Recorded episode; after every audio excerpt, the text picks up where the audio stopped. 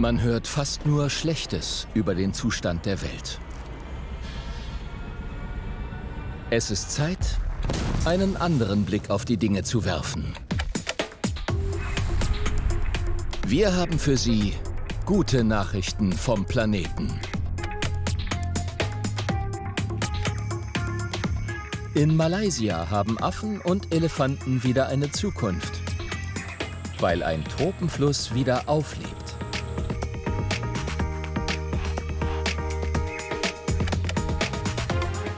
An einem der mächtigsten Alpenflüsse bekommt die Natur wieder mehr Raum. Weil Ingenieure Fehler der Vergangenheit korrigieren.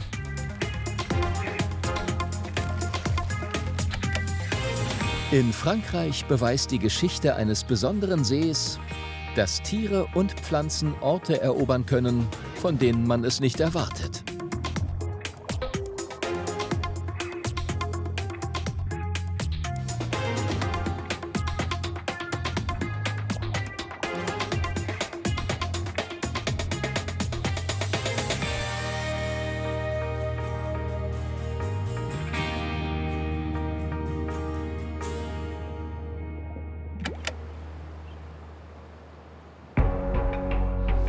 Wo Bagger Kies und Sand fördern, verliert die Natur. Die große Nachfrage nach Baumaterial hinterlässt zerstörte Landschaften und tiefe, mit Grundwasser gefüllte Löcher, in denen man kaum Pflanzen oder Tiere findet.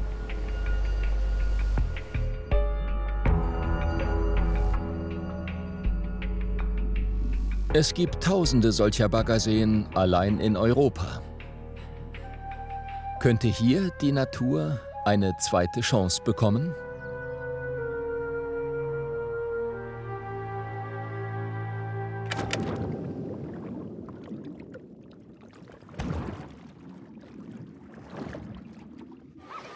So kennen die meisten stillgelegte Kiesgruben als Badeseen, die im Sommer Abkühlung versprechen.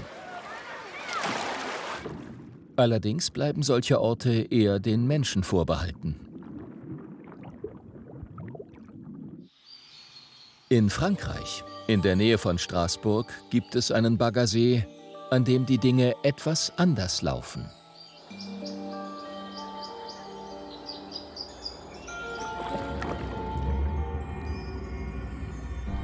Die einstige Kiesgrube liegt etwas versteckt und wird nur selten von Schwimmern besucht.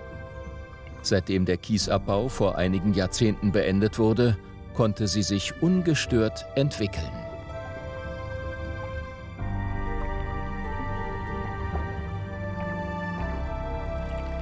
Serge Dumont kennt diesen Ort so gut wie kein anderer. Der Biologe von der Universität Straßburg erforscht die ökologische Bedeutung solcher durch den Menschen geschaffenen Gewässer. Euh,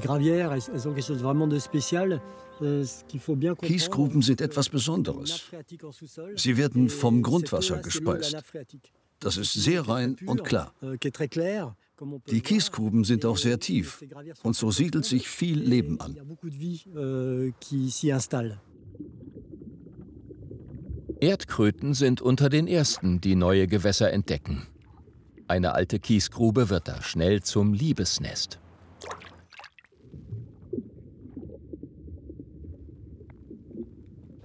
Auch Grasfrösche werden von einem Baggersee angezogen, um Nachwuchs zu bekommen.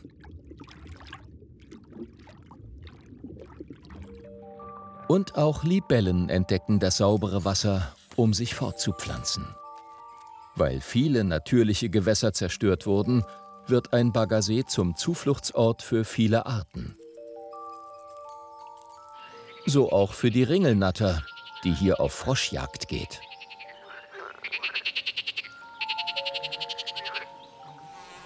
Apropos Frösche. Wussten Sie, dass manche Männchen ganz schön was zu schlucken haben?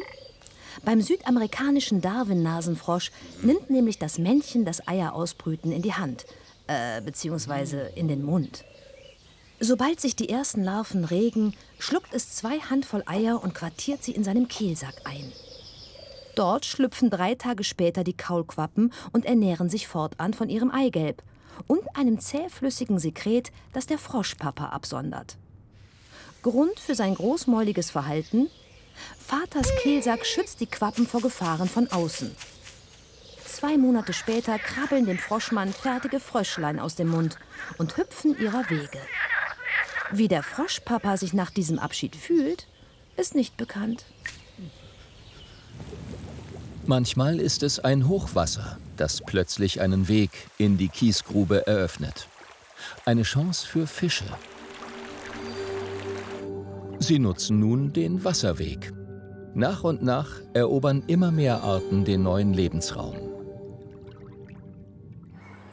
Doch nicht jeder Baggersee ist gut geeignet, ein artenreiches Biotop zu werden.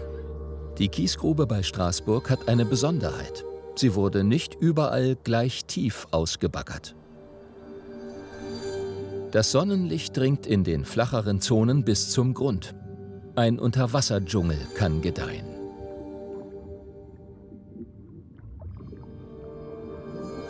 Der wird zur Kinderstube für viele Fischarten, wie zum Beispiel den Hecht.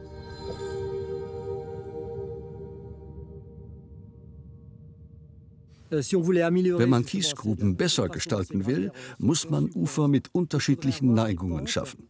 Die Natur braucht diese verschiedenen Lebensräume. Und die sollte man schon beim Kiesabbau schaffen. Man kann aber noch mehr ganz einfache Dinge tun. Serge Dumont setzt sich dafür ein, ins Wasser gestürzte Bäume nicht wegzuräumen.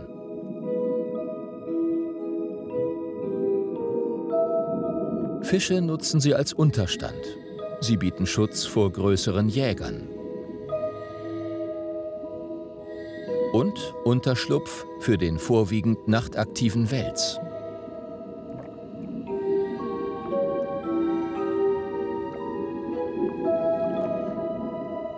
Auf den Ästen siedeln sich wirbellose Tiere an, darunter auch extrem seltene Arten wie diese Moostierchen. Sie leben in Kolonien und filtern ihre Nahrung mit winzigen Tentakeln aus dem Wasser. Wir haben eine Moostierchenart gefunden, die seit 1926 in Frankreich als ausgestorben galt. Man hat sie 1992 wiederentdeckt. Sie kommt nur an drei Stellen in Frankreich vor. Auch hier. Solche Entdeckungen motivieren mich. Die meisten Baggerseen entwickeln sich aber anders. Manche werden zu Anglerseen umfunktioniert. Manche Angler haben es auf Karpfen abgesehen. Mit nährstoffreichen Ködern locken sie die Fische an. Doch das bringt den See aus dem Gleichgewicht. Kommen reichlich Nährstoffe über das Fischfutter ins Wasser, vermehren sich Algen stark. Das Wasser wird trüb. Die Karpfen wühlen zudem im Seeboden und vernichten Pflanzen, die dort wachsen. Solche Kiesgruben belasten die Umwelt. Probleme macht oft das zweite Leben der Kiesgrube, wenn sie ausgebeutet ist und wenn man sie der Natur zurückgibt. Es kommt darauf an, was man aus ihr macht. Serge Dumont fordert, dass man viel mehr Kiesgruben für den Naturschutz reserviert, damit sich auch andernorts so eine Artenvielfalt entwickelt. Sogar große Unterwasserjäger wie der Hecht finden im kleinen Baggersee genug Beute. Auch Vögel wie der Haubentaucher gehen hier auf die Jagd. Die Kiesgrube bei Straßburg zeigt, auch an vermeintlich toten Orten kann es eine zweite Chance für die Natur geben.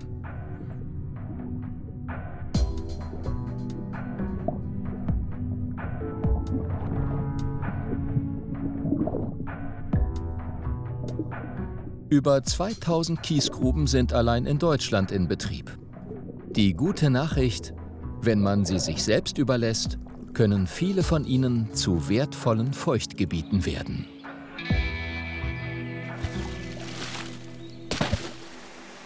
Über 125 Millionen Kubikmeter Gülle werden in Deutschland pro Jahr auf Äcker und Wiesen ausgebracht. An vielen Stellen mehr, als die Pflanzen aufnehmen können. Die überschüssigen Nährstoffe belasten das Grundwasser und können auch in unser Trinkwasser gelangen. Eine Stadt in Deutschland zeigt aber, dass Landwirtschaft auch Trinkwasser schützen kann. Seit über 110 Jahren versorgt das Wasserwerk Karnitz die Einwohner der Stadt Leipzig mit Trinkwasser. 45.000 Kubikmeter muss der Betrieb jeden Tag liefern, in gleichbleibender Qualität. Die Konzentrationen von Nähr- und Schadstoffen müssen zu jeder Zeit unter den erlaubten Grenzwerten liegen.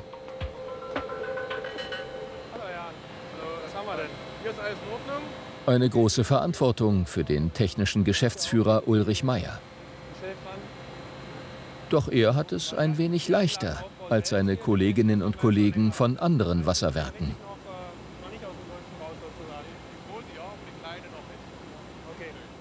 Also erstmal haben wir in Leipzig eine ganz besondere Ausgangssituation. Als das Wasserwerk hier gebaut wurde 1912, haben die Vorväter in, in der Stadt Leipzig das Gelände rund um die Wasserwerke erworben, weil sie von Anfang an praktisch bestimmen wollten, was hier gemacht wird. Als Anfang der 1990er Jahre das Grundwasser rund um das Wasserwerk Karnitz infolge übermäßiger Düngung stark mit Nitrat belastet war, konnte die Stadt Leipzig reagieren. Sie gründete auf dem stadteigenen Land das Wassergut Karnitz mit Biolandwirtschaft. Bernhard Wagner bestimmt über 750 Hektar Land. Gülle oder Mineraldünger sind hier tabu. Als Biolandwirt setzt er auf andere Methoden, um trotzdem Lebensmittel zu ernten.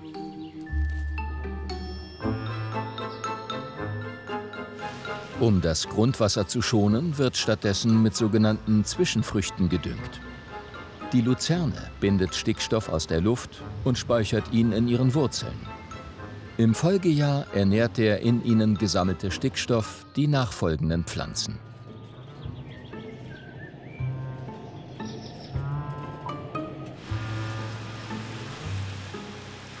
Die Pflanzen bekommen so die Nährstoffe, die sie brauchen, ohne dass etwas ins Grundwasser versickert, wie es häufiger in der konventionellen Landwirtschaft passiert.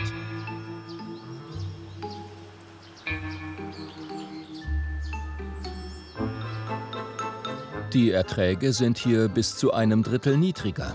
Aber dafür sorgt diese Form der Landwirtschaft für den Trinkwasserschutz gleich mit bin einfach Landwirt äh, mit Leib und Seele und hier wenden wir das Ganze an, dass wir über verschiedene Untersuchungen, die wir auch hier am Standort durchführen, äh, den ganzen Anbau weiter verfeinern, verbessern hin zu gesunden Anbausystemen und zu einem noch besseren präventiven äh, Grundwasserschutz. Nitrat aus Gülle oder Mineraldünger ist aber nicht der einzige problematische Stoff, der aus der Landwirtschaft ins Trinkwasser gelangen kann. Konventionelle Landwirte setzen auf synthetische Pestizide, um Unkräuter und Schädlinge zu bekämpfen. Ihr Einsatz ist im Ökolandbau verboten.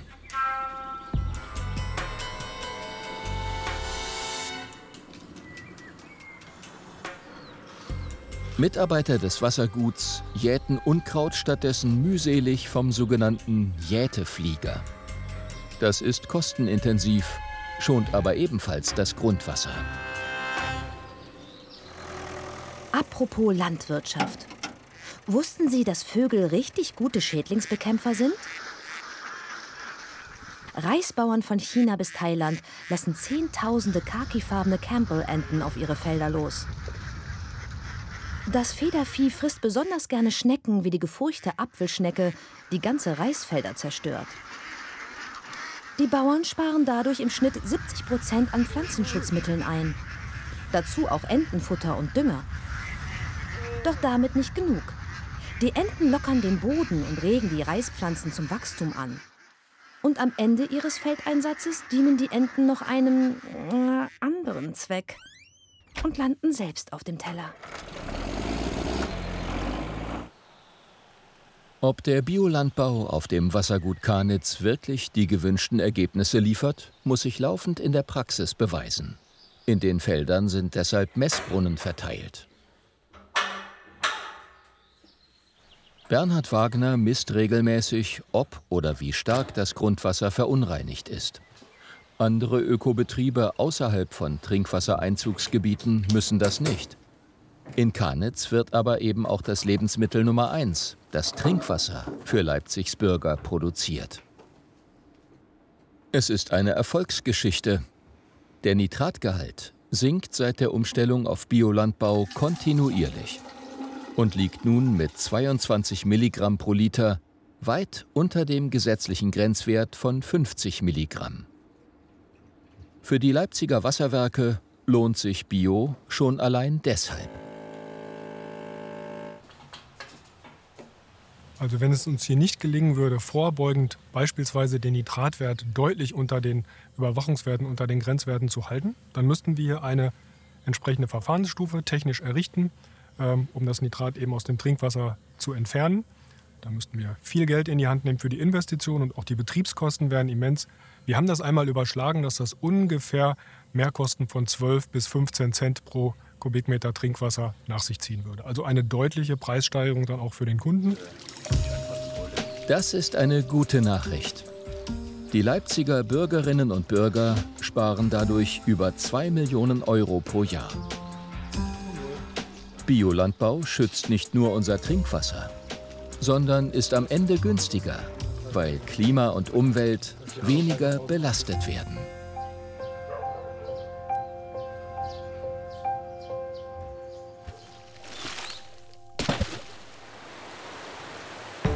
Wasserkraft ist klimafreundliche Energie. Aber die Kraftwerke zerstören auch viel von dem, was Flüsse ausmacht. Sie schneiden zum Beispiel Fischen den Weg ab. In Deutschland und Österreich versucht man, Naturschutz und Stromerzeugung besser miteinander zu vereinbaren.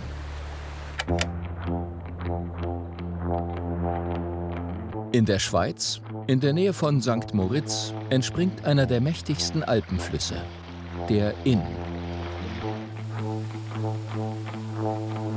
Über 500 Kilometer bahnt er sich seinen Weg bis zur Mündung in die Donau. In der Imster Schlucht in Österreich, kurz vor Innsbruck, ist die Strömung reißend. Der Ingenieur Georg Loy liebt Gegenden, wo der Fluss noch wild und ungebändigt ist. Doch solche Orte sind rar geworden. Seit dem 19. Jahrhundert hat der Mensch den Strom begradigt. In Österreich und Deutschland wird das Wasser immer wieder für Wasserkraftwerke gestaut, wie das in Töging in Bayern. Georg Loy hat früher selbst Wasserkraftwerke gebaut. Lange galten sie als Inbegriff der preiswerten und umweltfreundlichen Stromproduktion. Doch inzwischen weiß man, dass Wasserkraft erhebliche Nachteile für die Natur mit sich bringt. Früher war es die Aufgabe des Wasserkraftbetreibers, den Fluss zu zähmen, zu bändigen. Das steht im Bescheid, das mussten wir tun. Und jetzt ist es gesellschaftliche Aufgabe, äh, wieder die Natur in den Raum zu bringen. Und diese Aufgabe stellen wir uns. Wasserkraftwerke sind für Fische unüberwindbare Hindernisse. Weil auch tausende Tiere in den Turbinen sterben, schreibt der Gesetzgeber heute vor, für sie eine Umleitung zu schaffen wie hier in Kufstein in Österreich. Das Unternehmen, das die meisten Innkraftwerke betreibt, muss viel Geld investieren, um frühere Zerstörungen wenigstens teilweise zu beheben. Schwere Maschinen waren nötig, um diesen Bach auszuheben. Doch die Strömung ist noch viel zu stark. Super, passt. Große Findlinge sollen das Wasser bremsen. Hinter solchen Barrieren können Jungfische Schutz finden. Ja, super, passt schon.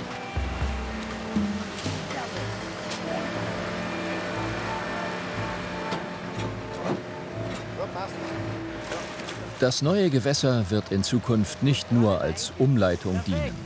Im lockeren Kiesboden sollen Fische dann auch laichen und sich vermehren können.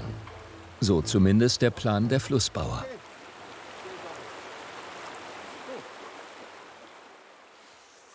Apropos Fluss.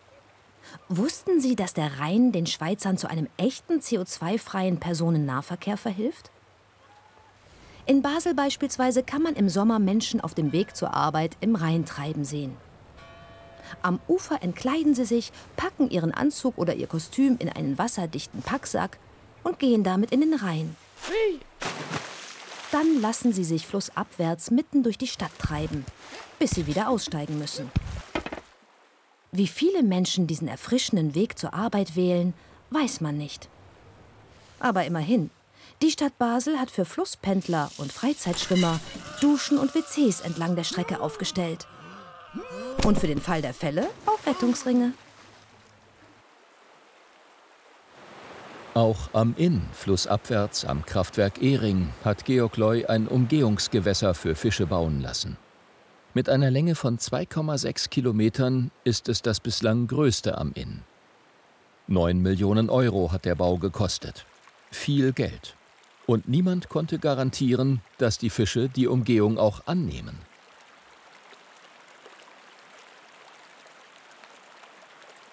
Daher heißt es, alle Fische zählen, die die Umleitung nehmen. Dafür haben Wissenschaftler eine Reuse installiert.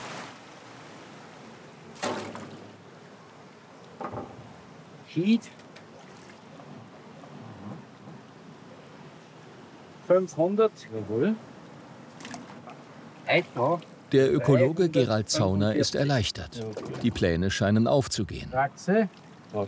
500. Wir haben innerhalb weniger Wochen und Monate weit über 35.000 Fische bereits hier in dieser Anlage, dieser Reusenanlage, fangen können. Die größte Überraschung war die, dass wir eine Fischart unterhalb des Kraftwerkes einige Jahre vor, vorher nachweisen konnten, das sogenannte Steingrässling eine Fischart, die in Deutschland als verschollen gegolten hat. Und wir haben tatsächlich beim Monitoring auch bereits diesen Steingrässling hier in diesem Umgehungsgerinne nachgewiesen.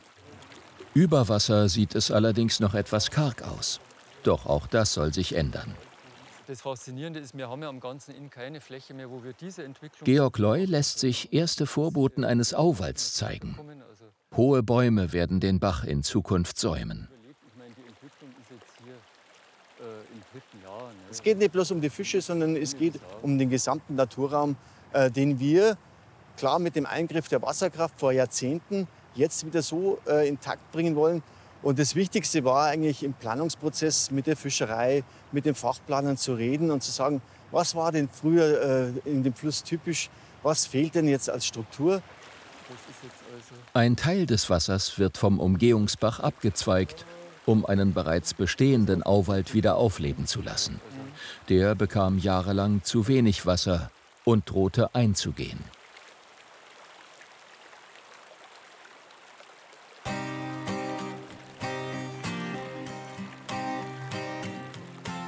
Der Auwald ist wieder ein Zuhause für seltenere Arten.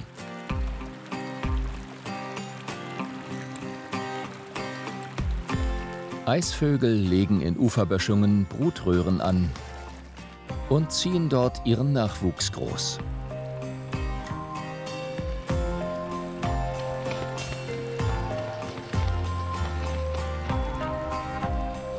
Auch Uferschwalben brüten hier. Und Nachtreiher machen Beute.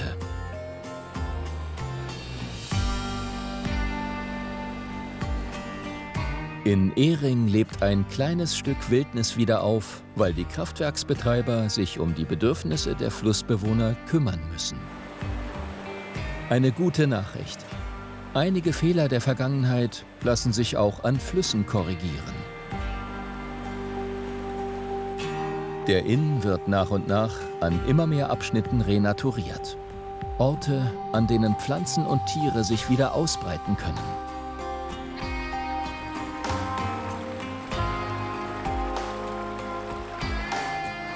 Fische können im Fluss wieder auf- und abwandern, während die Wasserkraftwerke weiter klimafreundlichen Strom produzieren.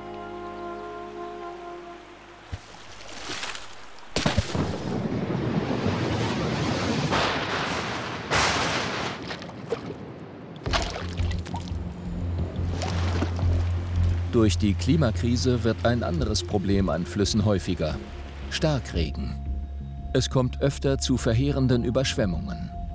Lange kannte man gegen Hochwasser nur ein Mittel. Deiche und Befestigungen. Immer höher und immer teurer.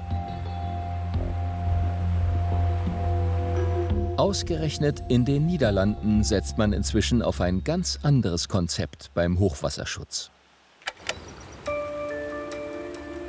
Gut ein Viertel der Niederlande liegt unterhalb des Meeresspiegels. Über Jahrhunderte hat der Mensch dieses Land dem Meer abgetrotzt.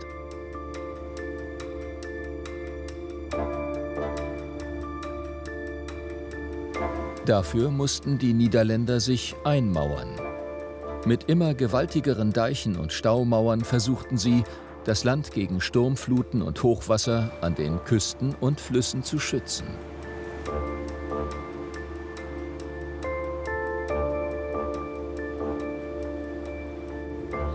Auch entlang des Flusses Bergsche Maas gibt es sogenannte Polder, tiefer gelegene Landflächen, die durch Deiche vor Überschwemmungen geschützt werden. Im Overdiepse Polder leben vor allem Milchbauern.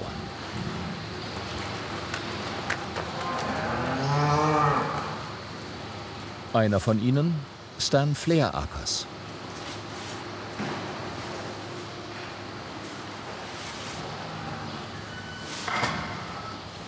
Lange fühlten er und seine Frau Yvonne sich in ihrem Zuhause sicher.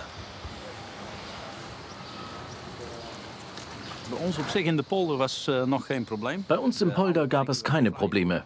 Der alte Deich war hoch und schützte uns vor Überschwemmungen.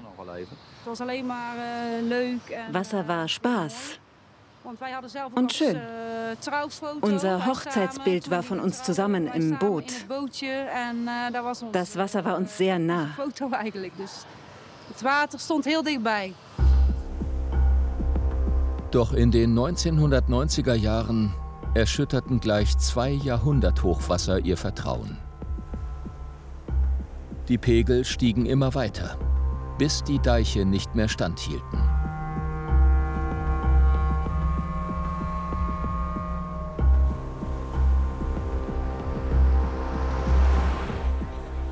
Ganze Gemeinden mussten evakuiert werden.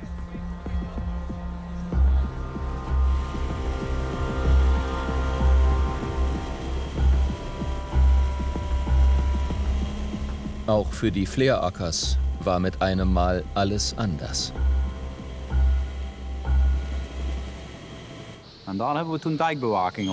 Da wurde der Deich überwacht. Wir lagen nachts im Bett mit der Angst vor der Überschwemmung. Das Wasser begann durch den Deich zu sickern. Als ich morgens mit den Kindern zur Schule fuhr, trat an einigen Stellen richtig viel Wasser durch. Das fühlte sich nicht mehr sicher an. Dat voelde niet veilig. Nee. Überraschenderweise reagierten die Hochwasserschutzbehörden nicht damit, die Deiche entlang der Maas zu verstärken. Im Gegenteil, an vielen Poldern wurden sie abgesenkt oder ganz geöffnet. Das Ziel war, den Flüssen wieder mehr Raum zu geben. Die Polder laufen nun bei Hochwasser voll und verhindern, dass die Flusspegel zu stark ansteigen. Das Problem an diesem Plan, Landwirtschaft war in solchen Poldern mit einem Mal nicht mehr möglich. Die betroffenen Bauern wurden zwar entschädigt, mussten ihre Betriebe aber aufgeben.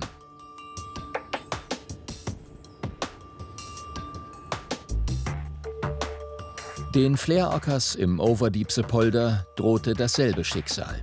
Auch hier sollten die Deiche abgesenkt werden. Beim nächsten extremen Hochwasser würde der Polder dann volllaufen. Absichtlich, um so die Städte flussabwärts vor einer Überschwemmung zu schützen. Der Hof der Fleerackers aber wäre nie wieder sicher.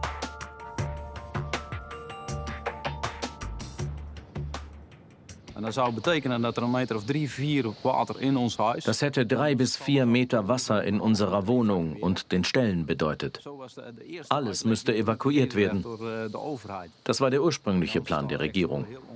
Das war ganz unwirklich. Das konnte nicht wahr sein. Dat ze het op die manier willen doen. Wir waren kampfbereit. Das lassen wir uns nicht gefallen, sagten wir damals. Am Ende kamen trotzdem die Abrissmaschinen. Die Polderbewohner hatten aber einen Kompromiss erstritten. Ein extremes Hochwasser würde zwar ihr Land überfluten dürfen, allerdings sollte wenigstens ihr Zuhause zu jedem Zeitpunkt sicher sein. Bevor die Deiche erniedrigt wurden, kaufte die Regierung ihnen die alten Höfe ab. Mit den Erlösen entstanden neue. Die stehen auf Fluthügeln, auf denen die Bewohner und ihr Vieh auch bei extremem Hochwasser in Sicherheit sind. Ihren Betrieb konnten die Fleerackers sogar vergrößern, Land und Rinder dazu kaufen.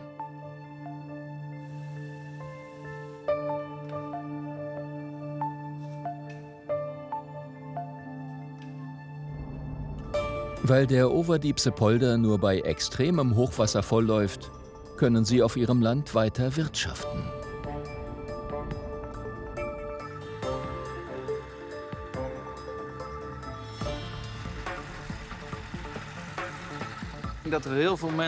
Wir schützen vier Millionen Menschen dadurch, dass jetzt Polder überflutet werden können. Ich denke, dass diesen vier Millionen nicht bewusst ist, was hier in dieser kleinen Kommune alles passiert ist, um das möglich zu machen.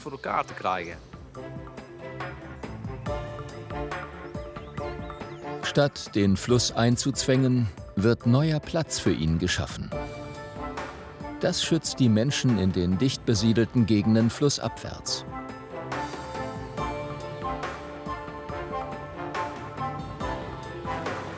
In manchen der einstigen Polder profitiert die Natur. Wo die Flüsse Raum bekommen, entstehen Feuchtgebiete voller Pflanzen und Tiere.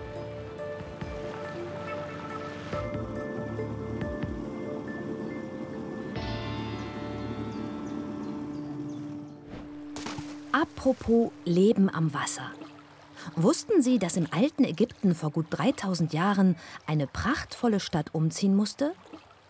Piramesse lag an einem Nilarm, der nach und nach versandete. Nun saß die Stadt auf dem Trockenen statt am Wasser. Dabei hatte Ramses II. die Metropole erst knapp 180 Jahre zuvor errichten lassen. Die Ägypter mussten also mitsamt ihren Monumenten etwa 30 Kilometer durch die Wüste an einen neuen Ort umziehen, zum nächstgelegenen Nilausläufer. Die Sockel einiger Monumente brachen beim Umzug ab und blieben daher am alten Standort. Und so zeugen diese Füße noch heute davon, wo der Nil einst entlang floss. Auch in den Tropen Südostasiens sind die meisten Flüsse alles andere als unberührte Wildnis. Vielerorts sind sie Transportwege, um in die Urwälder vorzudringen. Zuerst kommen Holzunternehmen und danach Plantagen. Auf der Insel Borneo aber will man dieser Entwicklung etwas entgegensetzen. Er ist einer der mächtigsten Flüsse Borneos. Der Kinabatangan schlängelt sich über 500 Kilometer durch den zu Malaysia gehörenden Bundesstaat Sabah.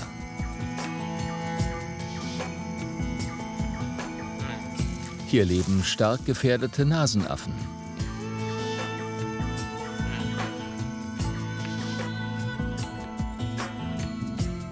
Außerdem einige hundert Borneo-Zwergelefanten, von denen es insgesamt nur noch etwa 2000 gibt.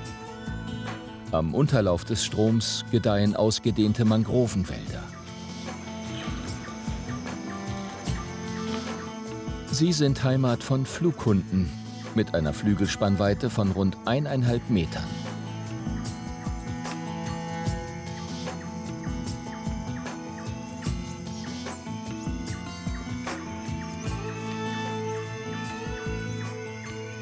Doch dieses Paradies ist bedroht.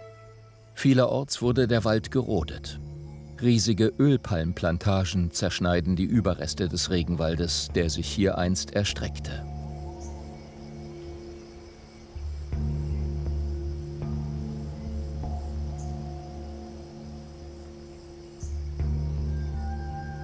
Oft reichen die Plantagen bis ans Flussufer. Das ist ein Problem, denn sie blockieren die Wanderwege von Wildtieren. Immer wieder laufen deshalb Elefanten durch die Plantagen.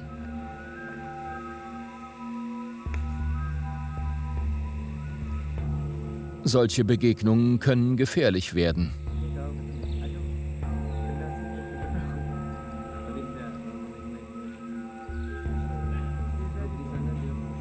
Ganz abgesehen von den Schäden, die die Tiere in den Pflanzungen anrichten.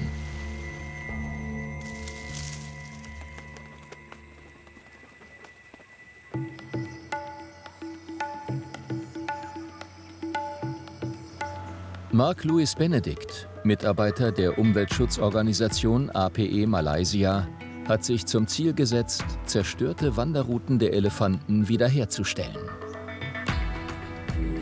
Der Ökologe arbeitet mit über 30 Familien aus der Gegend zusammen. Ihre Strategie? Schmale Uferstreifen gezielt aufforsten, um durch Plantagen zerschnittene Waldgebiete wieder zu verbinden.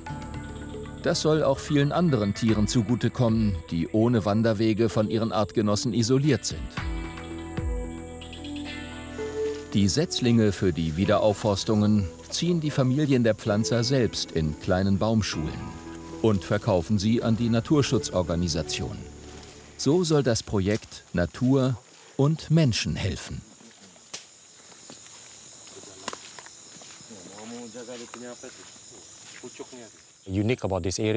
Dieses Gelände ist ganz besonders. Früher war es ein wichtiger Waldkorridor. Den wollen wir wiederherstellen, weil hier viele Tiere von einem Waldgebiet zu einem anderen wechseln. Das Problem ist nur, dass hier alles sehr sumpfig ist. Anfangs mussten Benedikt und sein Team Lehrgeld zahlen. Viele Setzlinge gingen auf dem durchnässten Boden ein. Es dauerte, bis sie die passenden Arten gefunden hatten, die selbst mehrere Hochwasser pro Jahr vertragen.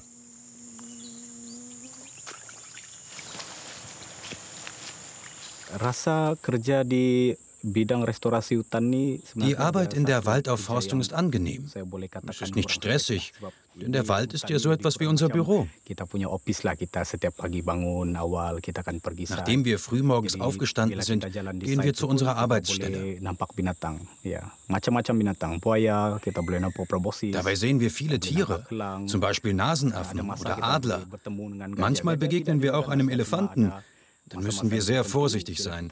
Das ist wichtig.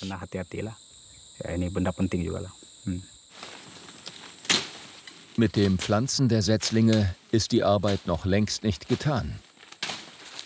Die jungen Bäume sind ständig in Gefahr, von Schlingpflanzen überwuchert und erstickt zu werden. Erst nach zehn Jahren Pflege können sie die Bäume sich selbst überlassen.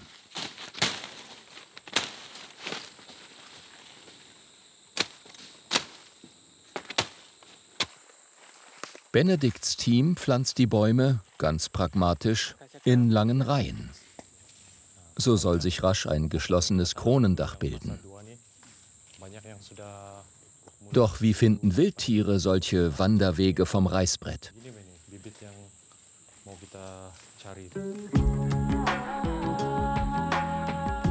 Um das herauszufinden, installieren Mark und sein Team Kamerafallen in den Pflanzungen – die immer dann ausgelöst werden, wenn sich vor deren Linse etwas bewegt.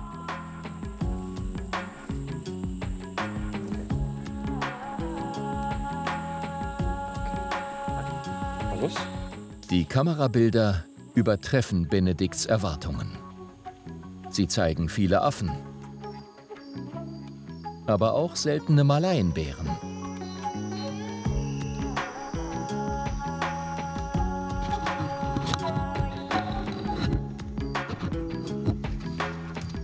Orang-Utans auf Wanderschaft.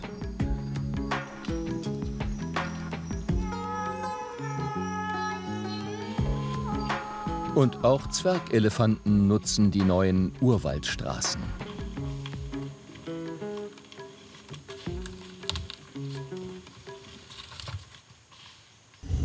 Apropos Elefanten. Wussten Sie, wie einer der teuersten Cafés der Welt entsteht?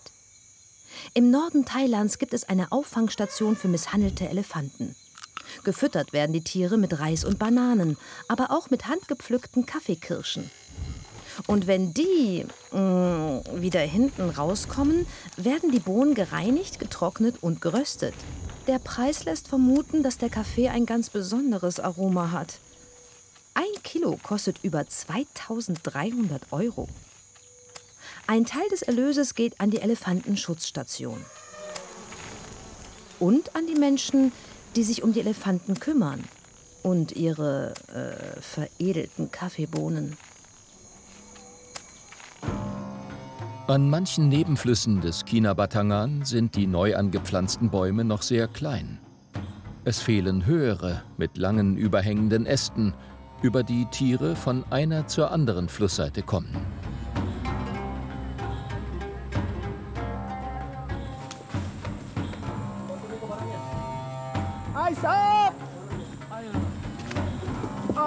Darum helfen Umweltschützer hier nach.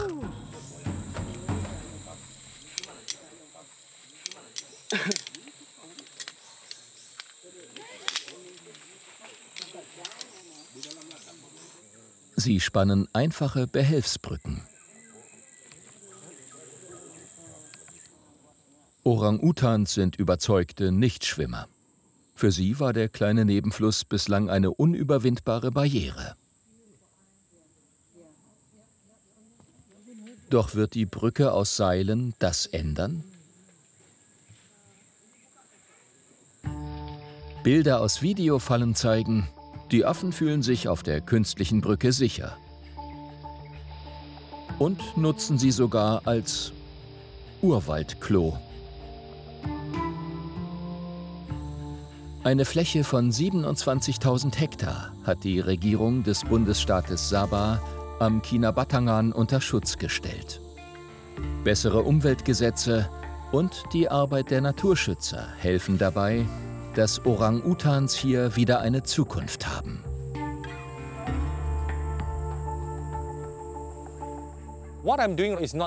Ich mache das alles weniger für mich selbst. Wir schützen den Wald nicht für unsere Generation, sondern für die Zukunft, für meine Kinder.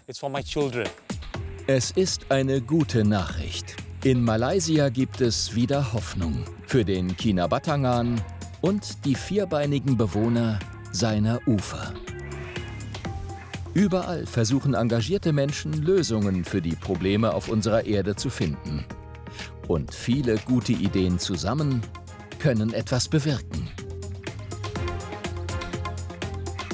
Wir finden, es ist Zeit für noch mehr gute Nachrichten vom Planeten.